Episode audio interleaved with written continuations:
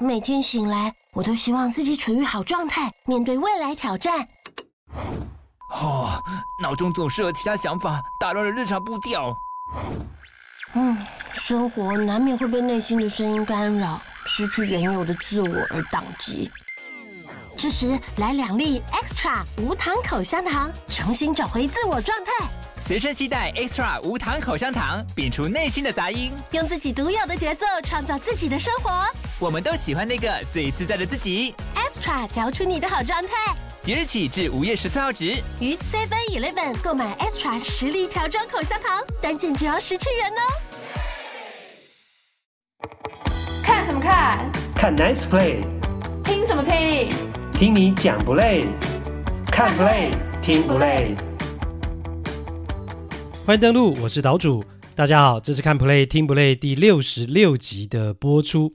上个礼拜呢，在办公室里面啊，有同事跟我讨论到国内职棒的一个场边新闻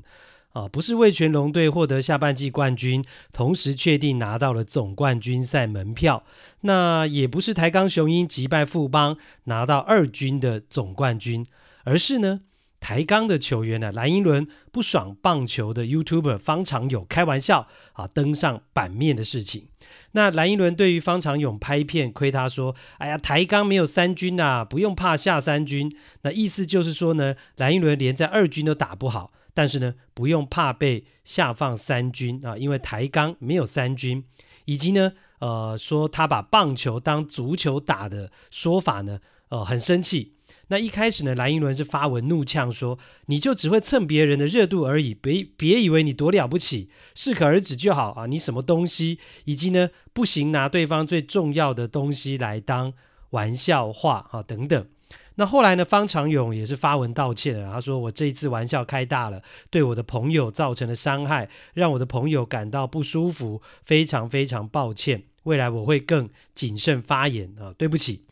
那其实呢，两个人是朋友啦。那也因为是朋友，那大家都知道，开玩笑呢，好朋友之间尺度就会比较大嘛。那以前如果都是球员的时候呢，私底下这样嘴来嘴去啊，也就算了。但是呢，方长勇现在是 YouTuber 嘛，那这些话是呃会在网络媒体上散布出去的，所以感觉就会完全不一样了。那显然啊，蓝一伦是很在意，而且非常生气。可见呢，一开始方长勇自认是玩笑话的这个杀伤力啊，已经超过两个人的友情或是交情深厚的程度。那所以呢，呃，这个已经上新闻了嘛。那同事呢就问岛主说：“哎啊，怎么看这件事情？”那其实针对球员的部分呢，我第一个想到的是呢，今年大联盟也发生呃两个例子哦。那第一个是呢，天使队身价贵松松啊，却沦为薪水小偷的三垒手 Anthony Rendon。他在开幕战的时候啊，因为被看台上的球迷呛瞎说垃圾话，结果竟然就把这个球迷给叫过来哈，用手抓住对方衣服的领口，然后最后还是出手啊，想要打对方一下，只是呢。呃，这个球迷闪开了。那后来呢，Rendon 因为这个行为就被大联盟禁赛处分。那另外一个则是呢，上一集的节目当中我们才讲到的勇士队的游击手 Orlando Arcia，他被看台上的费城人球迷嘲笑或者是辱骂了，因为我们没有听到，大概就是类似这样的言论。结果呢，他就在休息区啊回呛回骂啊，甚至呢还像小孩子一样啊做起了鬼脸啊。那以上两个都是大联盟球员面对负面批评出现比较情绪失控啊，或是动怒的例子。然而呢，要讲的是说，那一整年下来，你说大联盟难道就只有这两个球员必须面对成千上万人次的现场球迷、广大的社群媒体跟无法估算的网络评论所出现不友善的批评，甚至谩骂和攻击吗？好，一整年下来。难道只有他们两个吗？当然不是啊！每个球员我相信或多或少都会遇到啊。那怎么没有听到更多其他的球员因为反击球迷啊、反击 YouTuber 或是反击记者的事情呢？很简单啊，因为他们基本上都会不予理会啊、或是当作没听到。那或者就是即使有听到，自己吞下来啊，私底下呢抱怨一下啊就算了。那不会公然的在镜头前面，或是呢在媒体。上面说出来，好，或者是在社群媒体上发文去回应、去回击，那为什么呢？好，因为呢，其实他们知道自己是职业球员，他们打的是职业比赛。那职业运动的本质之一呢，其实就是有公共评论的这一块哦，你会被外界、被媒体、被球迷评论。那这些评论也包括当球员打得好的时候的报道、赞美，那当然也会包括你打不好的时候的批评，甚至不友善的嘲笑嘛。这是一体两面的。所以，其实身为一个职业球员，你本来就要知道说，这就是职业比赛的一环。这就是你必须要面对的事情，所以你必须要做好准备啊！对于球迷啦，对于媒体的批评，或是不理性的言论、嘲笑等等，你要怎么去回应？那充耳不闻是一种啊，一笑置之是一种，自我解嘲也是一种。那当然啦，反击呛回去也是一种。那你可以像 Rendon 跟 Arcia 一样呛回去，甚至动手。但是，一旦这么做了，其实不管对错，我觉得球员就先输一半了啦。因为呢，球迷、媒体本来就是有权利去批评的，所以呢，职业运动员就是要学会啊、去面对跟调适。那我们讲职业棒球啊，大家有没有想过“职业”两个字为什么是在“棒球”这两个字的前面呢？哦，当球员进入职棒的时候，你拿的薪水就是一般人、一般上班族的好几倍，甚至数十倍、上百倍。那对你的要求就不只是啊、打球而已。那以职棒而言，就不只是打棒球而已，不只是把棒球打好而已，还包括你的职业态度、职业行为。那什么是职业态度跟职业行为呢？就包括了啊，你的言行啦、你的操守啦、你的形象啦等等。那要不然，大联盟发生家暴案的球员，好像是前两年的 Trevor Bauer，今年道奇队的这个 Julio Urias，诶，他们发生的家暴的事情跟球技都没有关系啊，甚至他们都是非常厉害的投手啊，甚至还拿过赛扬奖的投手，那怎么会被这么严格的禁赛呢？哦，那当然这是一个比较极端的例子啦。其实职业态度当中就包括了怎么合宜的去面对媒体、面对外界的批评，甚至是谩骂。好。那回到了蓝寅伦跟方长勇的事情，我不是说蓝寅伦不能够生气，而是或许可以想一想啊，自己是职业球员，难免就是要接受外界的批评啊，不管是理性或非理性，甚至可以想说了哈，这是岛主自己的想法了哈，甚至可以讲说啊，我领的呃薪水比一般人高很多啊，那其实有一部分的钱就是付我去面对。这一些这种事情嘛，哈，或许心情会好一点啦，哈。那就像前面讲到的，职业两个字是在棒球两个字的前面。那至于呢，其实我觉得蓝英伦可以对方长友生气的理由是呢，因为方长友过去是球员的背景，他的确也利用了这样的背景跟人脉，好，包括跟球员一起打过球，很熟。等等，创造了他拍摄网络影片的优势嘛？那这个优势呢，呃，是其他的棒球的 YouTuber 没有的。所以，当他因为利用这个优势，却不小心开玩笑开过头，引来球员不高兴、强烈反击的时候，那当然他也就必须要付出应该有的代价。啊，这是呢，上礼拜在办公室啊，刚好有同事呢问起岛主这件事情啊，岛主有感而发啦。那当然，每个人也许会呃看法不尽相同，那都可以啊。至于大家如果有你自己的看法，也欢迎呢可以留言告诉我。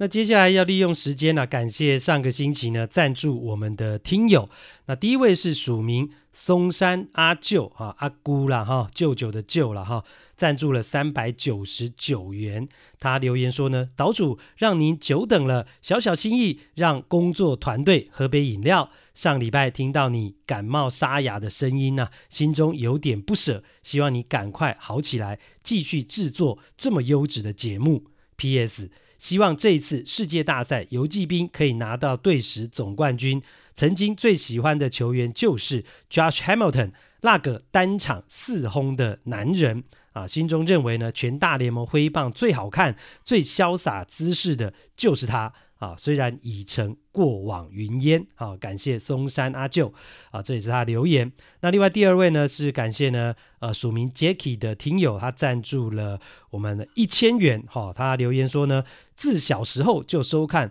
啊、美国职棒啊、感谢呢主播丰富生动的报道哈、他的留言呢简洁有力了哈，谢谢 Jacky 赞助了一千元哦。那接下来第三位呢，要感谢的是署名 Ron 的听友 R O N 呢，他赞助了五百元哈、那他比较不一样，他是今年第二次赞助了哈，上一次也赞助五百，所以他已经累积呢，今年赞助了两次一千元。留言说呢，感谢岛主及小哈分享大联盟跟日本职棒的一手讯息与专业评论，看到岛主还能打辅大 EMBA。曼垒也觉得羡慕啊，自己也很久没有到球场打球了，顶多就是到打击练习场打个几轮而已。祝岛主跟小哈身体健康，阖家平安，这样能够将节目做得长长久久。感谢，好，也谢谢呢，呃，我们的听友呢让。今年第二度赞助我们哈，这一次是五百元，累积是一千元。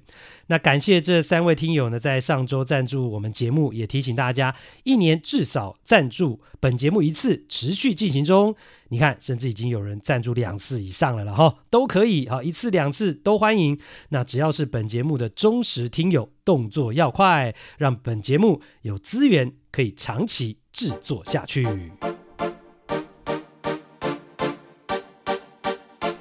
第一趴，季后赛总教练的终极考验，什么时候该换投手？学问大。响尾蛇如何从零比二劣势折等来？今年呢，大联盟的两个联盟冠军系列赛很有意思啊。一边是主场球队一直赢，那一边呢是主场球队一直输啊。直到了第十场，我们录音的这一天呢，国家联盟冠军赛第五战才终于打破了前面都是主场获胜的局面。那费城人队呢，以三胜两败抢先听牌，而且呢，创造了可以回主场去封王的机会啊，卫冕国联冠军。那当然了，今年费城人队依旧呃气势很强，尤其在进攻火力上啊啊，在当家明星呢球员 Bryce Harper 的带领之下，费城人今年季后赛是全垒打最多、得分也最多的球队。那至于响尾蛇队，其实也不简单啊。今年能够打进季后赛，就已经算是很成功了。而且呢，还加码走到了联盟冠军战啊，更是呢创造出一波又一波的惊喜红利。甚至呢，呃，他们前两场做客。费城啊，在两大王牌投手登板，但是都输的情况之下，回到了亚利桑那主场，还能够连赢两场回来，一度追成了两胜两败的平手啊！所以呢，这种表现呢，我觉得啊，不论最后响尾蛇有没有办法打进世界大赛啊，这支球队已经展现了令人钦佩的韧性，还有奋战的精神。因为呢，在七战四胜这种短期的决战当中啊，你陷入零胜两败，可以说是非常非常的不利了。对信心的打击呢，也是非常大的一个状况。那同样是陷入零胜两败，呃，老经验的太空人，连续七年闯进美联冠军赛的太空人，的确是有比较能够面对这种劣势的经验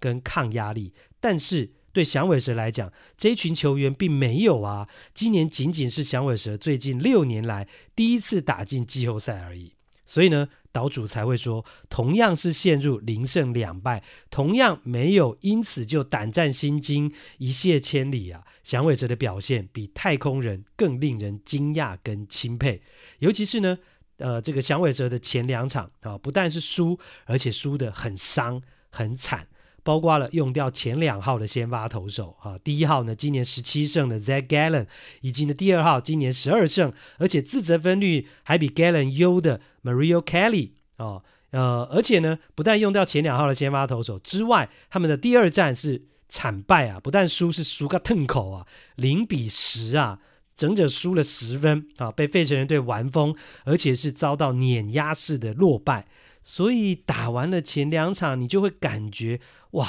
那响尾蛇根本不是费城人的对手了嘛？两队是同一个等级吗？而且呢，响尾蛇队已经没有更厉害的先发投手了。那即使第三战开始要回到主场，恐怕还是要看费城人队的脸色吧，要看费城人在自家地盘上撒野吧。所以呢，呃，这个情况。连响尾蛇自己的球迷都没信心了，因此呢，还传出了哦，亚利桑那球迷呢，呃，要进场看球、进场帮响尾蛇加油的意愿呢，大幅度的滑落啊、第三站的门票呢，就整个呃变成大路价了哈，最便宜的一张甚至只要十六块美金呐、啊，好，就跟股票呢超级跌停板一样。呃，最便宜的一张票竟然只要十六块美金，大约呃台币是五百一十八元。那这个价钱，甚至比国内中华职棒乐天桃园，呃，有这种八百块钱的特殊席位还要便宜呀、啊。那如果你去跟美联冠军战太空人队跟游骑兵队第四站的门票来比，更是天差地远啊。美联这一边呢，呃，最便宜的票价在外野是一百七十四美元，最便宜都要一百七十四美元，台币是五千六百元。其实这才是大联盟季后赛，尤其到了联盟冠军战合理的票价水准。但是没想到，同样是联盟冠军战，两边最便宜的票价竟然差距超过了十倍。可见呢，响尾蛇的这个主场啊，啊、哦，这样子来看的话，几乎等于是背水一战的第三战是有多么不被看好。那结果呢，就在这样的一个情况之下，诶。出乎意料之外的，响尾蛇队推出的二十五岁的菜鸟投手，名不见经传的这个先发投手，啊、，Brandon Fart 投的非常精彩，好，结果他完全压制了前两战轰出六发全垒打的费城人队打线。啊，他投了将近六局没有失分，而且飙出了他生涯单场最高的九次三振，只被打两支安打，没有任何的四坏球保送。那也因为他精彩的表现，才让也没有得分的响尾蛇队呢得以跟费城人哦分庭抗礼，僵持在零比零的局面。那结果呢，就在这样的情况之下，垒上没人哦，没有危机哦，只用了七十球而已哦。这个先发投手菜鸟 Fat 就被换掉了，他只投了五点二局哦，没有失分，九个三振，七十球被换掉。哇，那这个换投呢，的确出乎大家的意料之外。所以，当响尾蛇队的总教练呢，Torey Lavello 上去换投手的时候呢，他就被满座超过四万七千名的这个响尾蛇的现场的球迷呢，大声狂嘘啊，把他嘘爆了。那，诶。讲到这边就发现，其实响尾蛇球迷还是有进场啊，而且是把 Chase Field 大通球场给挤爆了嘛。所以最后证实啊，呃，响尾蛇球迷还是很力挺自家球队的啦。哦，也还好，他们有进场力挺哦，才能够见证到这一场精彩的比赛。好啦，重点来了，那为什么总教练会在这个时机点换投手呢？哦，不但全场球迷用嘘声来表达不认同、表达不满，那连响尾蛇自己的球员也不认同这个调度。哦，他们的先发的右外野手呢，Tommy Fame 就说：“不论如何，我会让他继续留在场上投球。如果是他的话，那甚至呢，哦，赛后呢，包括换投的总教练呢，Lavello 也说自己都觉得，哎，我是不是白痴啊？在五点二局他投了九个三振的时候换人呢？”好，其实呢，哦、呃，会有这样的一个决定的背后啊，跟大家来分析呃，跟解释啊，其实是理性跟感性的拔河。那最后呢，是响尾蛇总教练 Lovullo 的理性战胜了感性。所以呢，即使他自己心里也有怀疑的声音，但他还是决定在那个时机点换投手。那以最后的结果来看啊，是对的嘛？因为呢，响尾蛇最后是咬住了比数，跟费城人僵持到九局下半，那靠着再见安打二比一险胜。那接下来就要回头来讲，那到底为什么在那个时机点要换掉先发投手呢？那首先要讲的就是背景因素。那虽然这个菜鸟投手 Brandon Pfaadt 投得非常好，但其实啊，他只是一个今年才上到大联盟的菜鸟，而且是球季中才上大联盟，并不是一个完整的球季。所以呢，你也可以说他是菜鸟中的菜鸟。那这位二十五岁的 Pfaadt，他是其实呢。你看到他这个名字的姓哦，很少见。那拼法呢也很奇怪哦，Fat 是 P A P F A A D T P F A A D T 哦，真的很奇怪的一个拼法，一个姓了哈、念 Fat。那我想大概也没有几个球迷认识他了哈，在季后赛之前。那尤其呢，他今年球季其实成绩投的也不怎么样啊，十八场先发三胜九败。五点七一的自责分率，在整个例行赛投不到一百局，然后呢，他就呃面对到了生涯的第一次季后赛，然后呢，他季后赛的第一场也投得不理想，外卡战面对酿酒人，二点二局十三分，好就退场了，用了六十七球，然后呢，他季季后赛的第二次先发面对道奇啊，虽然投得不错，没有失分，只被打两支安打，但是也只投了四点一局，只用了四十二球就被换下去了。然后就是来到了我们刚刚提到的这第三场比赛，在国联冠军战，好、哦，球队呢是零胜两败啊、落后的情况之下上去先发。所以呢，基本上这个 Pfaadt 并不是一个有显赫资历跟很多成功经验的投手。那教练团对于他的投球就是有一个很简单的想法，那就是呢，宁愿换得早，不要换得晚。所以才会在全场的四万七千名球迷狂嘘的情况之下呢，总教练还是毅然决然换掉他。那当然背后也还有其他的理性数据来佐证这个换投。那就是呢，这个菜鸟投手 Fat，他每一轮面对打者的压制力是越来越差的，而且呢是非常明显。他第一轮面对打者的这个 OPS 呢，啊、呃、是点七零三啊，或者说七乘零三哦，还不错。那第二轮呢，哦、对方面对他的这个 OPS 就已经上升到了。点八五九，或者说是八乘五九哦，已经蛮高的喽。然后第三轮更可怕，他第三轮面对打者呢，对方的 OPS 就已经超过了一了，哦，来到了一点一九三哦，那就已经是整个上垒率跟长打率都非常高的。所以呢，这样的情况之下，哦，那一天的比赛，哦，第三战，哦，当他投完五点二局的时候。就是刚好已经面对完费城人前两轮的打者，准备要面对到费城人第三轮的第一棒 Schwaber 的时候，那除了 Fat 自己呢，第三轮呃投球呢，对方的 OPS 是高达了一点一九三之外呢，还有就是呢，他是右投手，那是必须要面对 Schwaber 是左打，就是一个劣势了。那此外，还要再加上许瓦伯他本身的一个状况，也就是呢，许瓦伯是有优异的长打能力的哦，也就是他全垒打能力是很强，季后赛的状况也很好。那在零比零情况之下，你当然不希望呃有让许瓦伯一棒轰出全垒打，把比数取得领先的机会嘛。那还有就是一个呢，许瓦伯本身在比赛当中的调试能力是很强的。数据显示呢，当他在第二次面对先发投手的时候的 OPS 呢，其实还不怎么理想啊，哈，只有点六四五，哎，就是说也可以说是六乘四五而已。但是呢，到他第三次面对先发投手的时候，第三次面对同一个投手的时候呢，他的 OPS 就高达了点九九六啊，或者说是九乘九六了。哇，那这个从呃点六四五一。第二轮，那第三轮到达了九乘九六，那差别就非常大了。所以这也就是呢，呃，整个费城人队的，呃，应该讲是呃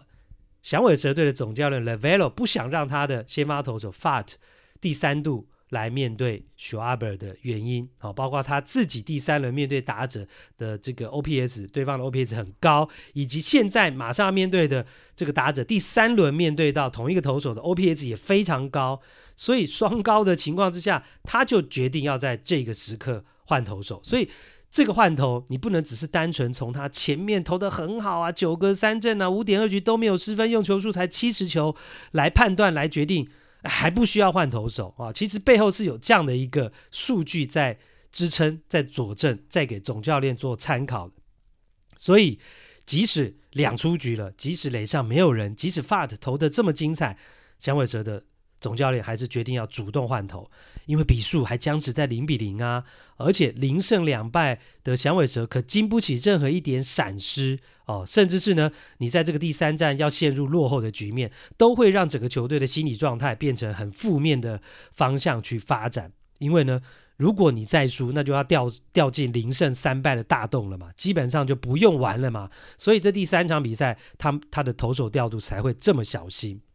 那尤其如果你又想到，诶，这个菜鸟投手 Fat 今年在包括季后赛啊，全年呢一百零三局的投球当中是被打了二十三支的全垒打，是今年大联盟至少投一百局的投手当中第七烂的，也就是呢。每九局他是被打二点零一支全垒打的时候，这个投手是这样子被全打频率这么高的时候，你还会觉得响尾蛇总教练 Lovullo 换的没道理吗？你还是会跟满场四万七千名的球迷一样，哇，看似人多势众啊，大家画虾，那这样就是对的吗？然后这样去嘘总教练这个换投的决定吗？哦，所以哦，真的呢。呃，知道这样背后的一个数据跟考量之后，这么复杂的考量之后，你真的就要对响尾蛇总教练 Lovullo 按个赞了。如果他没换，其实也不会被骂啊，因为大家都觉得不需要换嘛。其实他跟这个主流意见是一样的啊。哦，那其实他如果不换也不会被骂啊。哦，但是如果他换了，然后呢上来牛棚顶不住失分了，导致球队输球了，那肯定是要被骂的臭头嘛。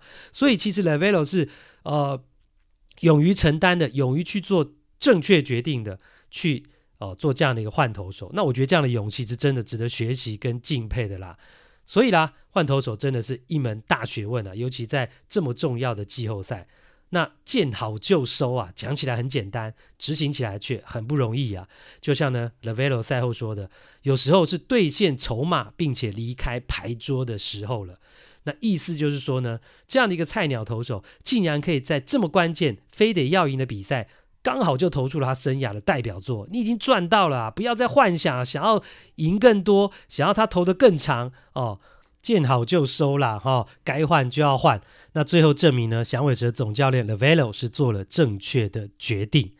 那今年响尾蛇第三战这个换头的思维啊，也让岛主想到过去呢在季后赛的两个例子，而且呢，呃，是两个相反的例子，一个跟响尾蛇一样，一个跟响尾蛇是不一样。那这两场都是我转播过的比赛，哦。那第一个要讲的是时间比较近的，跟响尾蛇是比较类似的，是三年前的二零二零年的世界大赛。那光芒的先发投手拿过赛扬奖的 Black Snell，他在第六战啊，世界大赛第六战主投了五点一局哦，也投得非常好，只失一分，九个三振。但是呢，他在第六局还没有投完，而且只用七十三球的情况之下被换掉嘞。那当时呢，Snell 是 Snell 呢是非常不能接受哦，诶，怎么总教练这么早就把他换下来？他甚至是有点生气了。那转播当中呢，呃，当时岛主呢也非常惊讶，诶，怎么这么早就换？那其实呢，光芒的总教练呢，Kevin Cash 是有他的道理的。因为呢，当时第一个比数是一比一僵持，好，不能犯任何的错误不谈。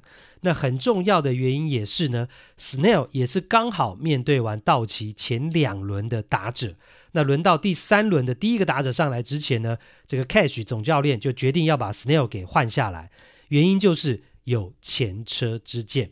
那除了大家熟知啊，Snail 有这个五局赛扬的称号，就是因为他经常投不长之外，他那一年呢，在世界大赛第一次的先发。啊，也就是第二战的表现呢，呃，也成了总教练非常重要的参考。他那场比赛也是前面投的非常好哦，投了四点二局的无安打比赛，哦，也飙了九个三振，而且比数五比零领先。但是最后他第五局没投完就退场嘞，因为呢，他四点二局无安打之后呢，就开始状况连连，保送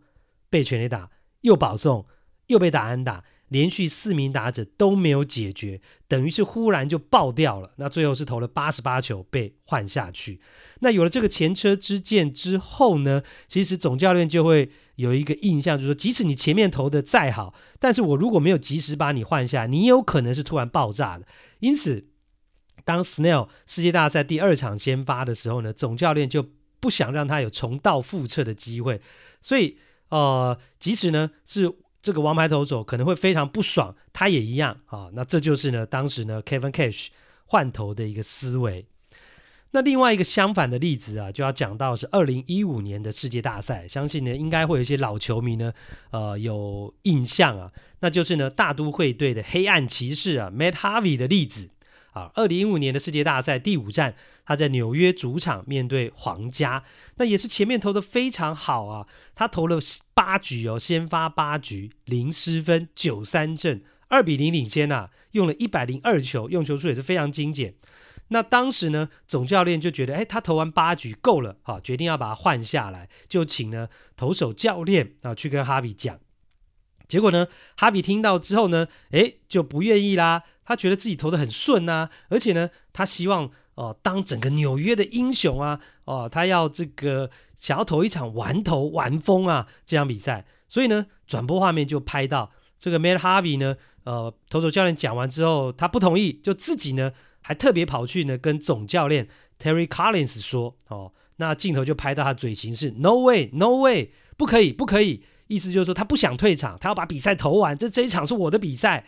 那除此之外呢，大都会整个主场啊，Citi Field 的球迷也大声呼喊 Matt Harvey 的名字啊，哇，那个场面呢，真的是大家都呼喊的，大家都呼喊他，希望他继续投，那希望看到黑暗骑士继续上场，解决掉皇家，完封他们，拿下一场漂亮的胜利。因此呢，在这样的一个氛围之下，总教练 Terry Collins 就动摇了哦，他的感性战胜了理性。他本来是要换投手了，最后在 Harvey 的坚持以及满场球迷的这样的一个气氛之下，他改变心意了，他让 Harvey 继续投。结果这个决定就葬送了大都会的整个球季，因为呢，Harvey 第九局上去的时候，已经是面对到皇家第四轮的打线哦，而且是第二棒开始，他首先对第二棒的 Lorenzo can 投了四坏九保送。然后呢，又被下一棒的 Eric Hosmer 打出了二垒安打，结果一下子马上就形成了二三垒有人的危机，追平分都上到得分位置，而且没有人出局。那这个时候呢，大都会才终于换投手，把 Harvey 给换下来，所以他继续上去投，等于是也没有投得更长啊。九局的上半，面对两名打者都没有办法解决，没有制造任何出局，而且形成二三垒有人，结果就被换下来。那这个时候换他已经为时已晚了，就皇家队呢就把握机会啊，在二三垒有人的情况之下，靠着两个内野滚地球就把两分给得到追平，然后呢二比二平手，呃，这个逼入延长，结果进入延长赛之后呢，双方鏖战到第十二局，皇家队十二局上半一口气得到了五分，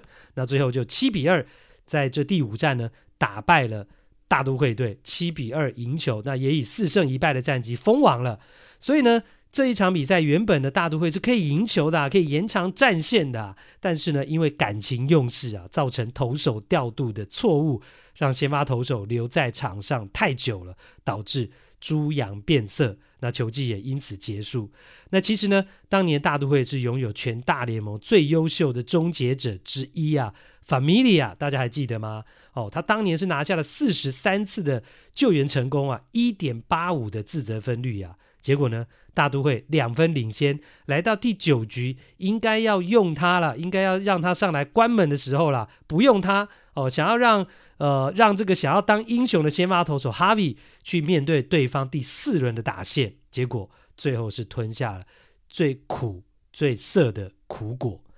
所以从这些例子来看呢，大联盟的总教练呢，在季后赛换投的思维，其实呃，从时间轴来看，慢慢的是不断的有在进步啦。看来一些惨痛的经验之后呢，大家都学习到了啊，换得晚不如换得早，见好就收，不要妄想偷局数，应该是渐渐成为主流的观念了吧。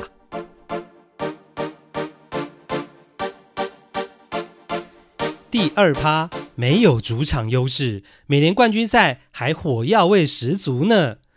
不得不说啊，太空人队真的是一支非常可怕的球队啊。他们美联冠军赛在主场的二连败之后，还老神在在的说：“哎呀，没关系啊，接下来要打客场啊，客场的嘘声反而可以刺激我们的动力呀、让我们表现更好啊。”哇，结果这样的话呢，果然呢不是骗人的，完全获得了印证。太空人队在游骑兵主场三战全胜啊，从零胜两败的劣势当中呢，反过来取得三胜两败，率先停牌。那这也让美联冠军系列赛打完前面五场之后，形成全部都是客队赢球的诡异局面啊，令人不得不想到二零一九年的世界大赛，那年的比赛就是完全是这样的情况，打满七场。全部是客队赢球，所以呢，你会看到没有主场优势的国民队击败了拥有主场优势的太空人，赢得了那一年的世界大赛冠军。只是不知道啊，今年的美联冠军战呢、有没有办法真的像二零一九年的世界大赛一样？那如果是这样的话，诶，那会是游骑兵在美联封王诶，哇！只是呢。我觉得啊，要这样一面倒是真的很不容易啊！看看国联冠军赛嘛，前面也是一样啊，都是主场一定赢啊。结果到了第五战就改变了，所以呢，还是要看到最后啊才知道。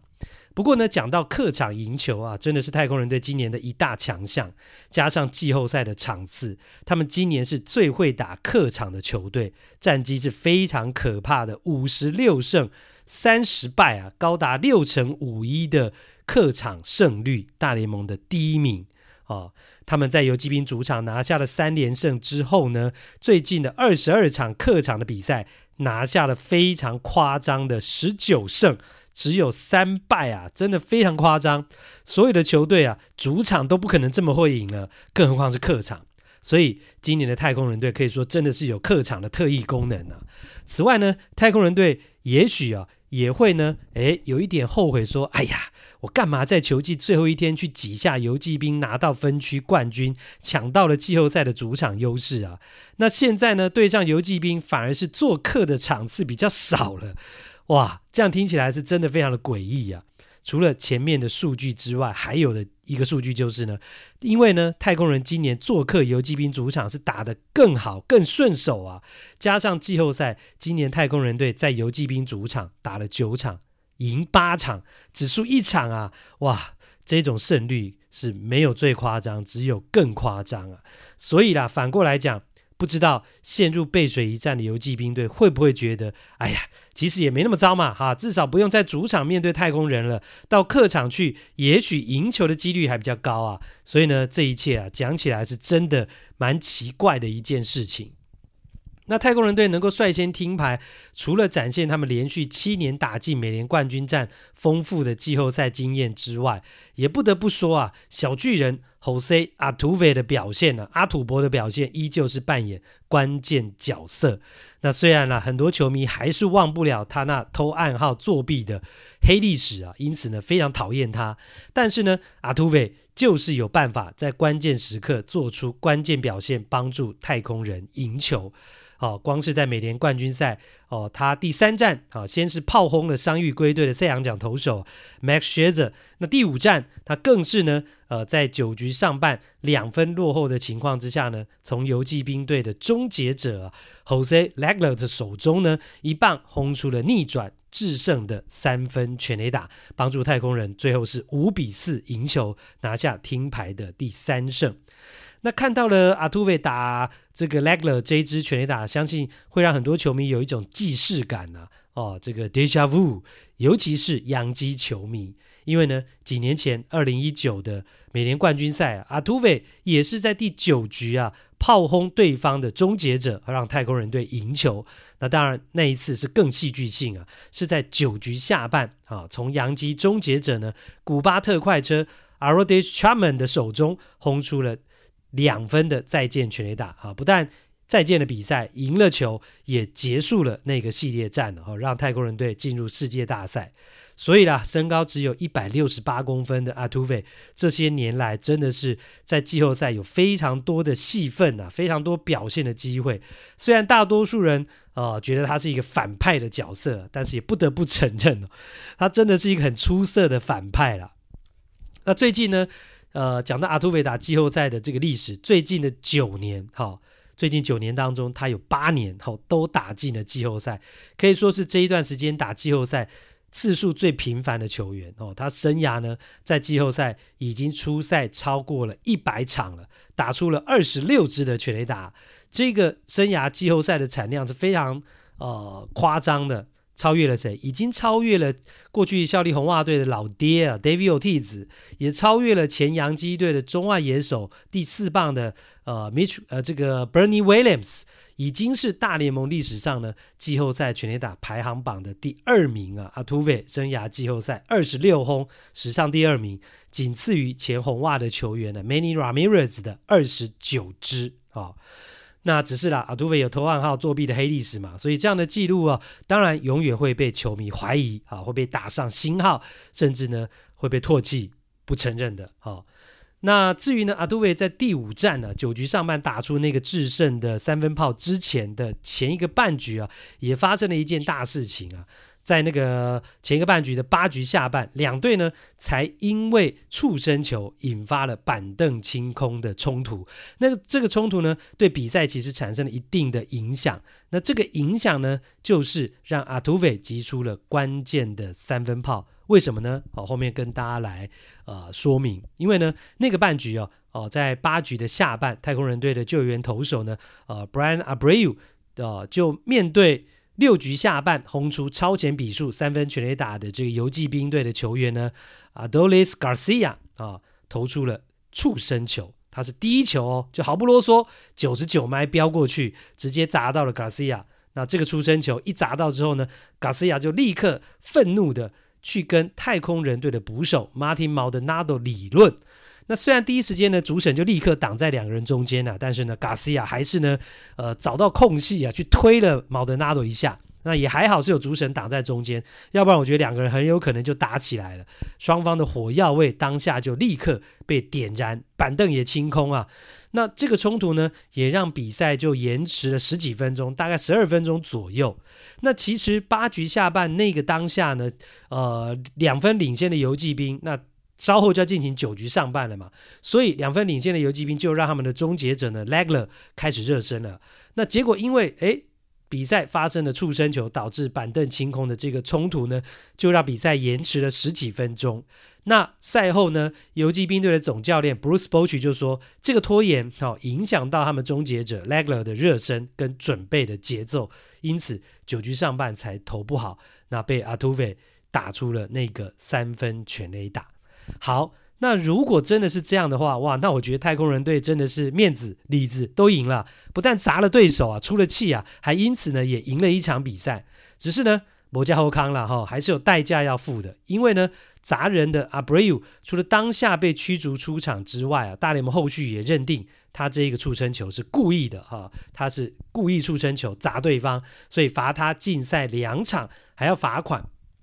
那当然，大联盟的竞赛都还是有这种可以上诉的空间，所以他这个竞赛什么时候可以执行也还不确定。那其实呢，这个球到底是不是故意的啊？赛后呢，呃，早就先引发两边的口水战了。那如果你是本节目忠实听友的话，一定听过岛主谈过呢，呃，关于大联盟很多触身球的潜规则，基本上我都会觉得，好，是故意的啊。如果呢，有球迷觉得，呃，这些触身球不是故意的话，那只能说你太傻太天真了哈。像是呢，呃，那场比赛的赛后，太空人队的总教练贝克他也会解释啊，他说：“哎，我投手不是故意的，我们当时两分落后，哎，还有机会赢球，哎，而且对方已经一垒有人了，我们怎么还会故意投触身球，又让多一名跑者去上垒呢？”啊，那当事人 Abreu 也解释说，他当时只是想投偏高的快速球，但。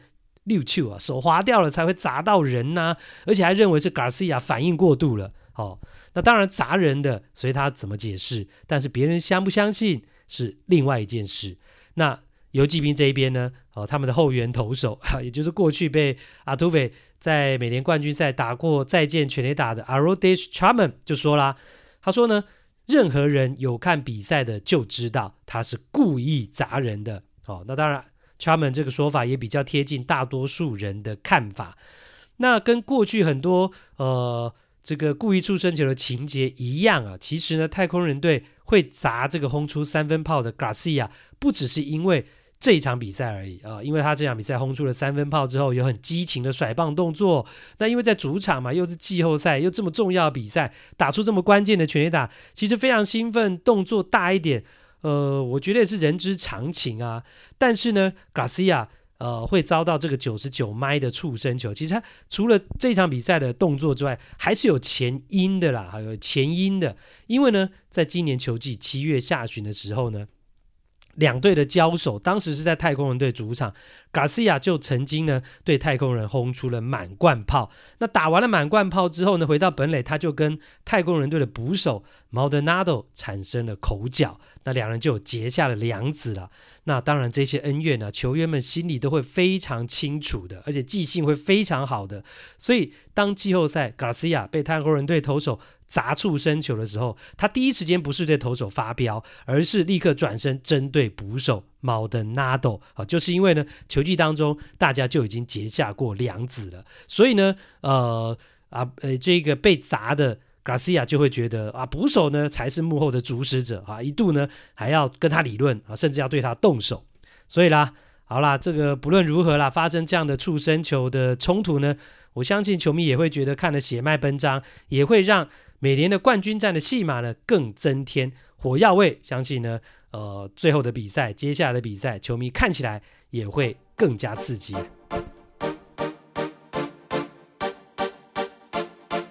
欢迎来到这个星期的日本职棒时间，依旧欢迎特派员郭小哈先生。哎，各位听众朋友，大家好。啊，今天小哈上班也是上的蛮辛苦了，然后晚上呢还要被我拉来录音呢，啊，真的是各位听友要帮我呢多感谢一下郭小哈为我们节目的付出啊。那所以呢，其实。诶，因为我们节目也有很多热心的听友赞助我们，所以岛主呢，啊，在今年终于呢，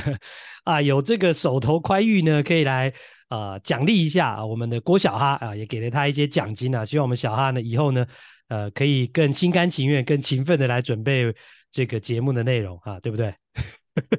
哎，好好好，哦啊，对嘛，我现在就是要你当着大家的面，在我们听友的面前答应我，要不然呢？哇，你以后偷懒，我也不好意思说你。好啦，其实小哈一直都很认真的哦，就准备这个很多日本职棒相关的内容。那当然了，到这个时间点呢，啊，这个礼拜要来讨论到的就是呢，日本职棒的季后赛啊，啊，这个高潮系列赛啊，感觉一点都没有高潮，反而是有点小低潮的高潮系列赛，终于打完了。那也。没有什么太多意外啊，原本呢两个联盟的这个例行赛战绩最好的球队就出现了哈，要呃来打这个总冠军赛。那太平洋联盟就是呢欧力士，那中央联盟就是呢阪神啊，形成了一个关西大对决啊。不晓得在日本的气氛怎么样？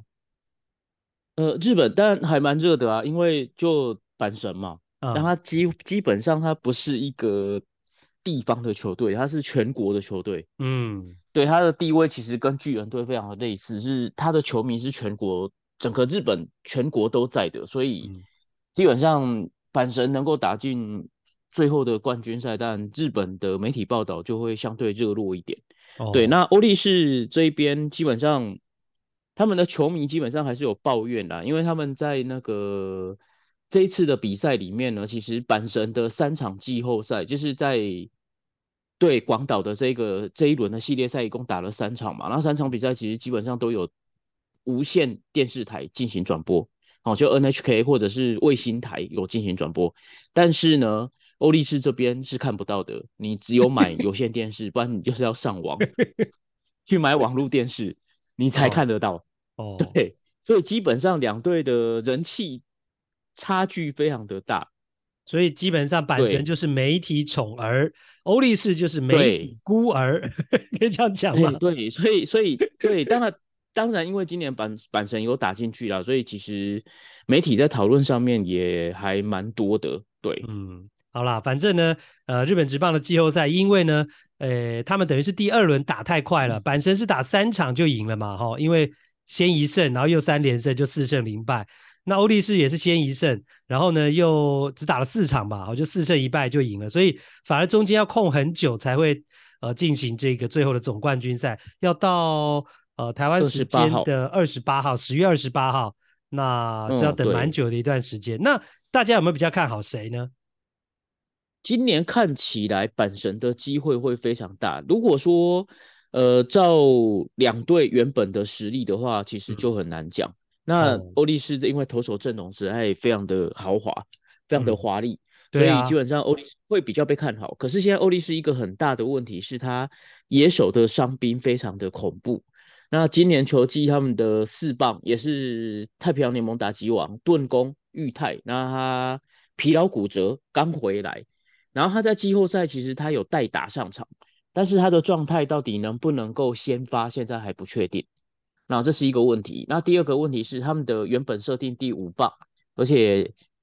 季后赛是拿下那个在联盟冠军赛是拿下系列赛 MVP 的山本裕太郎。然后他在最后一场比赛打了两个打数之后，最后一个打数，第三个打数就左脚似乎有扭伤的状况。然后这个，而且他赛后是撑着拐杖出去的，所以到底能不能来得及一个礼拜来得及回来也不知道。然后另外他们的当家有几手，然后大概是设定在七磅八磅，当家有几手也因为左手的手腕有受伤的状况，所以在联盟的冠军系列赛其实后面两场都没有上来打，所以有点伤兵满营的状况。欧对欧力士来说，而且他们到最后，真的是蛮惨的。对联盟冠军赛的最后一场，甚至是把捕手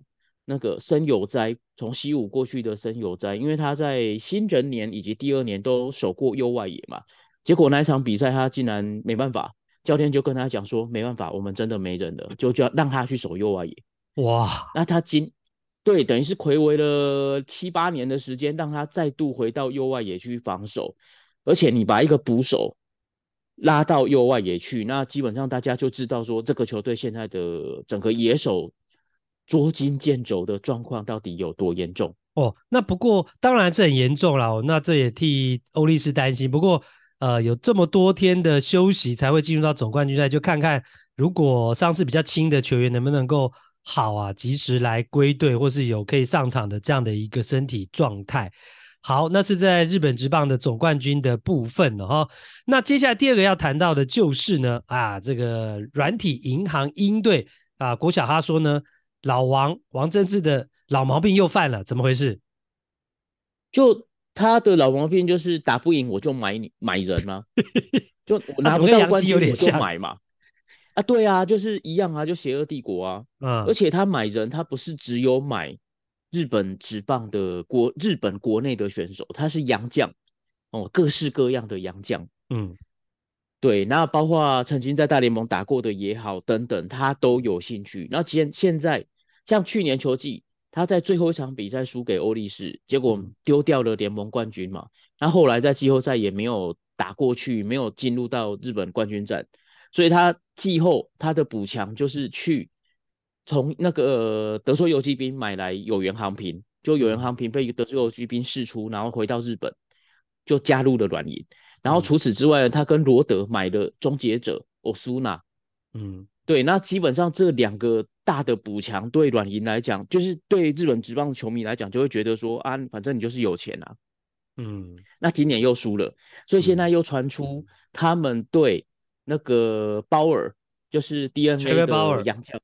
对对鲍尔有兴趣，然后对西武的山川穗高拿到 FA 也有兴趣，啊、然后对广岛的三棒西川龙马。也是一样拿到 FA，他也有兴趣哦。然后对那个日本火腿的左投的王牌加藤贵之，他也有兴趣。哎、欸，等一下，你觉得嘛得几的啊？其实人家的软银愿意花钱，愿意补强，你怎么可以说人家是老毛病呢？你完全是从西武队的角度来看看这件事情嘛？你吃味嘛？没有啊，嗯、不是啊，就是基本上现在因为。呃，对日本传统的日本的球队的经营来讲，基本上还是，而且日本应该是说日本球迷的观感吧，基本上还是对于自己选秀选起来，然后由自己的农场培养起来，然后一军你给他机会，然后他成长变成一个日本全国的，呃，甚至是能够进到日本国家队的选手，那这样对于球迷的粘着度来讲，啊，就是可以吸引。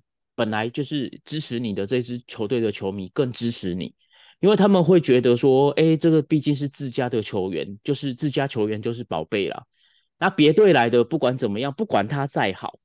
那他就是别队来的。哦，那他表现好就表现好，哦、所以其实这其实这个部分你提过很多次，在我们节目当中。对，所以其实对日本的职棒的文化，或者日本球迷的一个文化，他们的习惯其实是像你讲的这样啊，对对，球队是希望比较有感情的，然后是所谓的感情，就是说这些球员希望是自己培养上来，那个认同感、那个粘着度。哦，才会比较高。没错，那只要是呃血统不纯正的啊，中途进来的空降的挖角的，他们认同度哦，他们的这个粘着度就不会那么高。好，所以这是日本职棒蛮独有的一个情况，所以你才会说呃软银的这样的一个呃经营的方式，这样的一个做法哦，这个花撒钞票来挖角来买球员哦，其实是。一般的球迷哦、呃、是比较不喜欢或是不能够认同的，哎、欸、啊，不过你刚刚讲到，事实上，嗯嗯，你说，事实上，其实，在二零一零年左右，其实那时候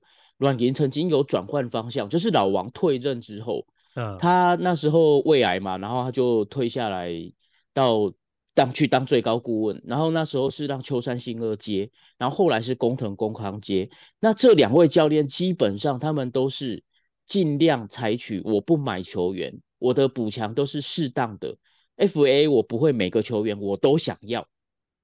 哦，就是我会看我球队需要的是嗯哪一块，缺哪一块。如果真的有这一位选手真的是我所缺缺少的，我会去购，我会去出手。嗯，可是如果说这个球员不见得是我很需要，只是因为他很强，他他的他能够带来战力上的帮助，可能能够带来战力上帮助，他就出手了。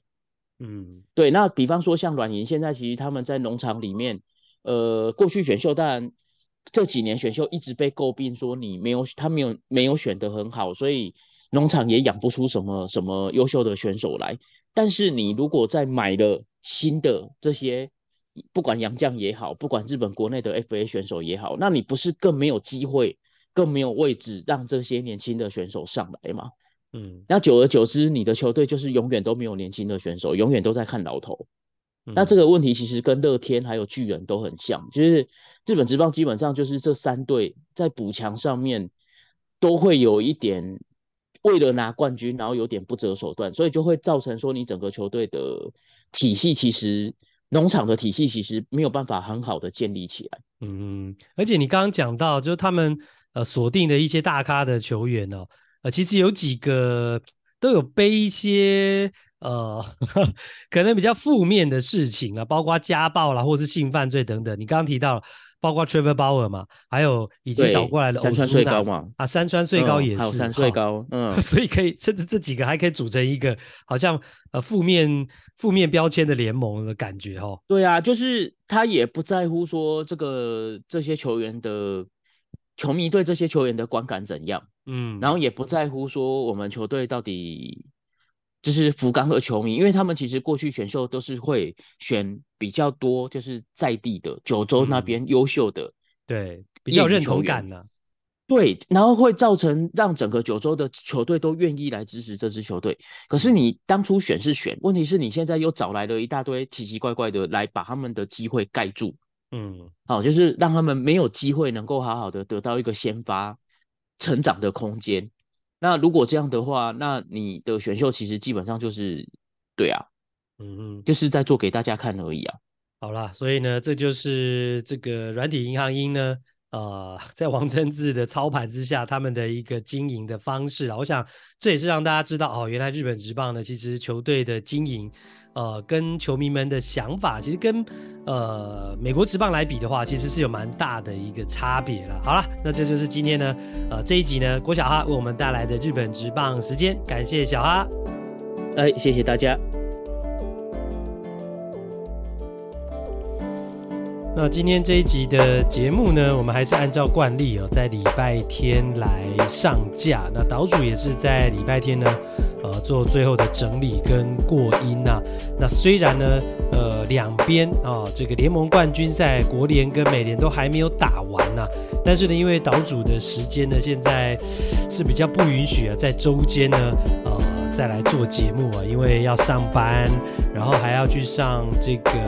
在职班研究所的课啊，晚上呢也要去上课啊。啊，好几天啊，所以呢，嗯，没有办法有时间呢，在周间呢来写稿或者是以及录音的这样的一个工作，所以呢，即使联盟冠军赛还没有打完呢，我们还是在呃礼拜天啊固定来呃录音来上架。那其实呢，也把这个星期啊有一些关于季后赛的话题帮大家做一些整理。我相信呃。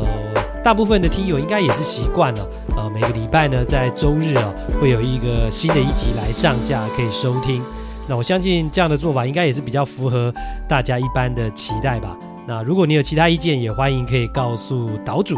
好的，那在今天这一集的节目最后，还是要呼吁一下，如果喜欢本节目，希望我们能够长久的制作下去，请您付出实际行动，期待每个忠实的听友一年都至少能够赞助我们一次。所以呢，我们在每一集的这个平台上面呢，都会放上小爱心的捐款连结。那点击之后就会出现呢相关赞助的流程。那欢迎大家呢可以来用信用卡赞助我们，也可以呢输入呃你的信箱、昵称以及留言啊，那告诉岛主呢你收听本节目的想法。那另外也欢迎大家可以在 Podcast 平台收听之外呢，到我们在 YT 啊 YouTube 的平台去按收看啊，因为呢这边呢只要收看的小时数达到一定的量呢，对我们节目的经营也是可以有帮助的啦。那这一集呢，看 Play 听 Play 就进行到这一边，呃，欢迎表达你的看法以及五星评价，感谢大家的收听，下次再见。